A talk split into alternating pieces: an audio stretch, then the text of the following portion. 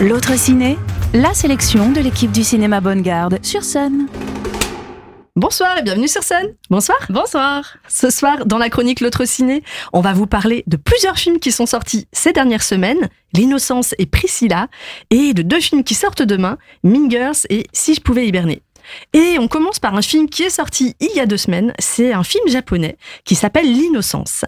C'est un film qui a été réalisé par Hirokazu Koreeda. Euh, Il dure 2h06 très exactement. Et euh, il a reçu à Cannes l'année dernière le prix du scénario et la Queer Palm. Donc c'est un Oh. film. Oui. non, je m'attendais pas. Trop bien.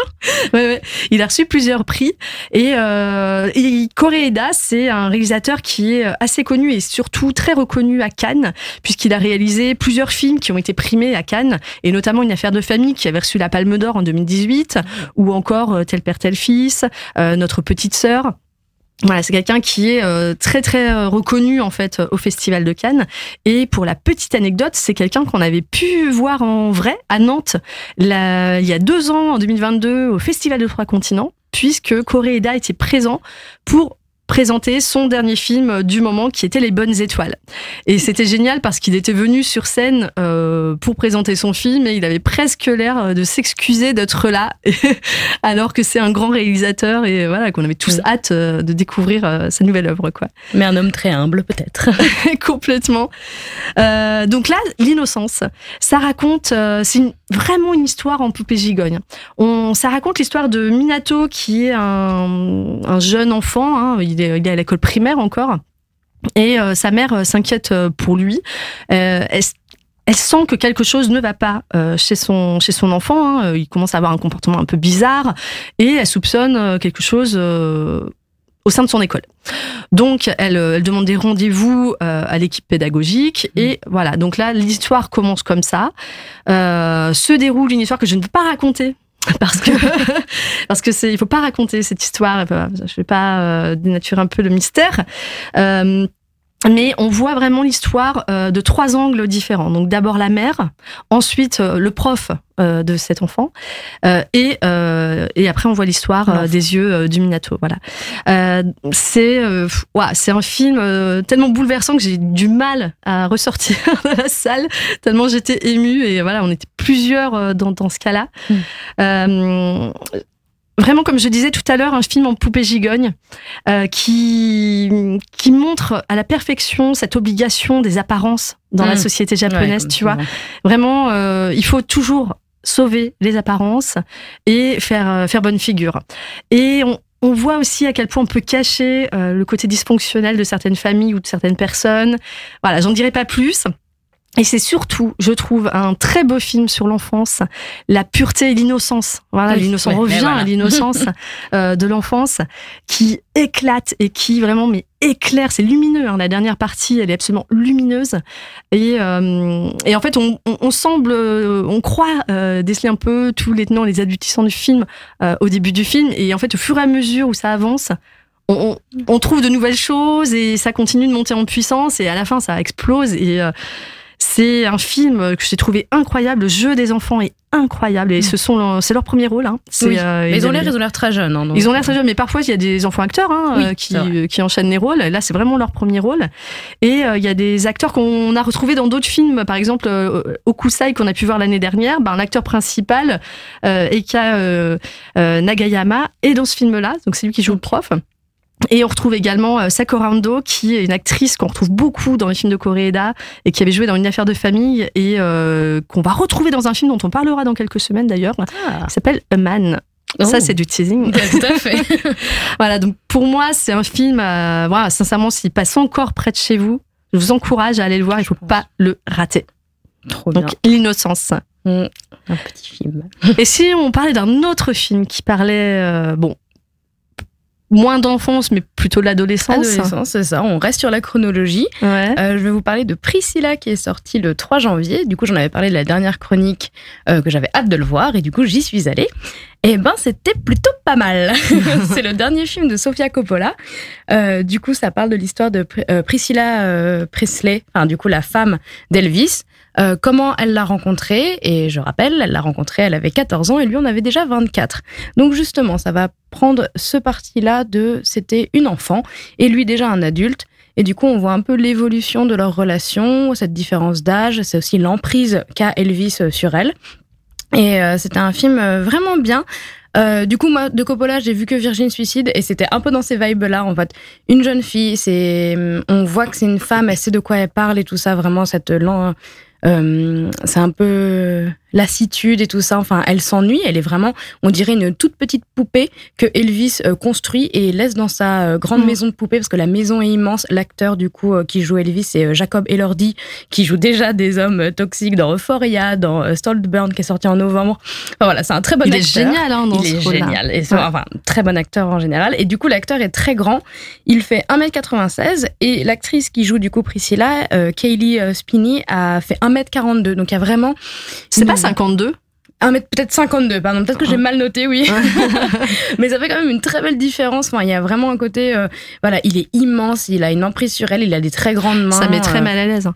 Tu parlais tout à l'heure de, de l'assiduité, c'est vraiment ça. C'est, euh, on est dans un espèce de, de vie qui est dans l'attente. En fait, elle est toujours dans l'attente d'Elvis. Et il lui dit, hein, à un moment donné, il l'appelle et euh, il lui dit, bah non, moi j'ai pas besoin euh, d'une femme euh, qui, va travailler, qui s'occupe. Moi, ce que je veux, c'est que tu sois là quand je t'appelle. C'est ça. et, il je peux t'appeler n'importe quel je moment. Veux que tu, je veux que tu gardes la, la, flamme à la maison et tout ça. Je veux que tu restes à la maison. Enfin, c'est vraiment mm. une femme assignée à la maison.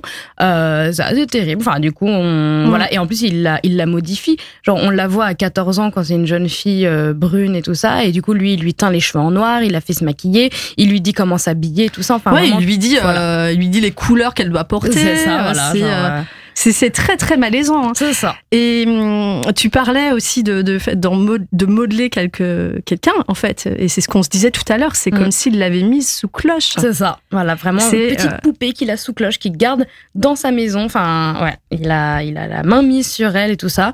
Et, euh, et du coup, justement, c'est ça qui est bien, c'est que dans la deuxième partie, on va voir un peu plus son côté euh, enfin disons même troisième partie, euh, émancipation, comment elle évolue tout ça.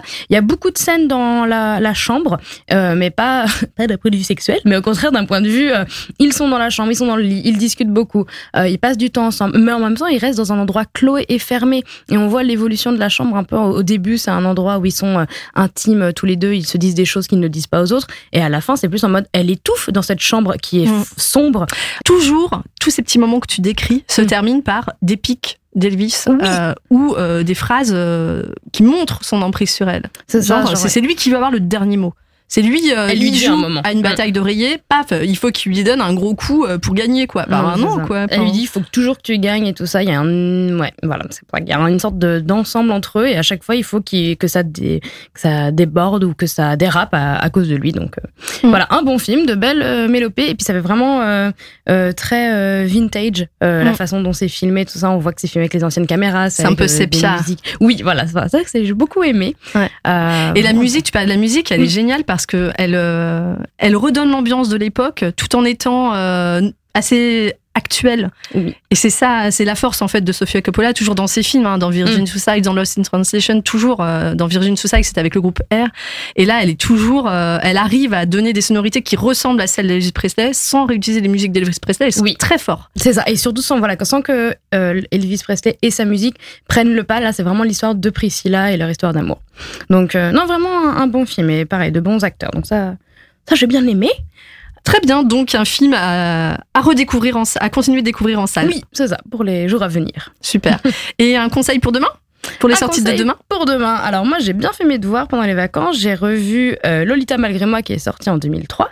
Et du coup demain sort le remake qui est une comédie musicale que du coup je n'ai pas encore vu. Et il y a même deux mêmes acteurs que l'original. Du coup Tina Fey qui joue la professeure et le même acteur dont j'ai mangé le nom euh, qui joue le directeur.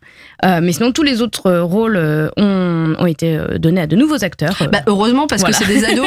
oui, c'est ça. tu vois. oui, Rachel McAdams 40 ans joue toujours Regina à 17 ans. non, mais du coup, voilà, c'est un remake comédie musicale et j'ai très hâte de découvrir ça. Parce que ça a l'air euh, assez drôle j'aimerais bien voir comment ils ont fait évoluer un peu l'histoire. Ouais. Et donc, euh, bah, tu parlais de Lolita malgré moi, mais le film va s'appeler Mean Girls. Et pourquoi il va s'appeler Mean Girls? On n'a pas expliqué ça. Ah, Non, c'est vrai que c'est le titre original. Ouais. Et du coup, ils ont arrêté de traduire du coup les C'est films. ça. Ok. du coup, moi, je pensais Parce que qu'en fait, la, version française s'appelait Lolita malgré moi. Mm. Et, euh, et en fait, en vrai, ça s'appelle Mean Girls. Oui, c'est méchante fille, quoi. Grave, c'est ça. Ça- Vilaine fille. Pas vraiment dire la même chose, quoi. C'est vrai. Bon, bah, du coup, bah, très bien. Bah, du coup, Mean Girls sort demain et moi, je sais que j'aimerais bien aller le voir parce que voilà, j'adore l'original. Euh, Il y a certains bons actrices euh, dans le nouveau, donc euh, à découvrir aussi. Très bien.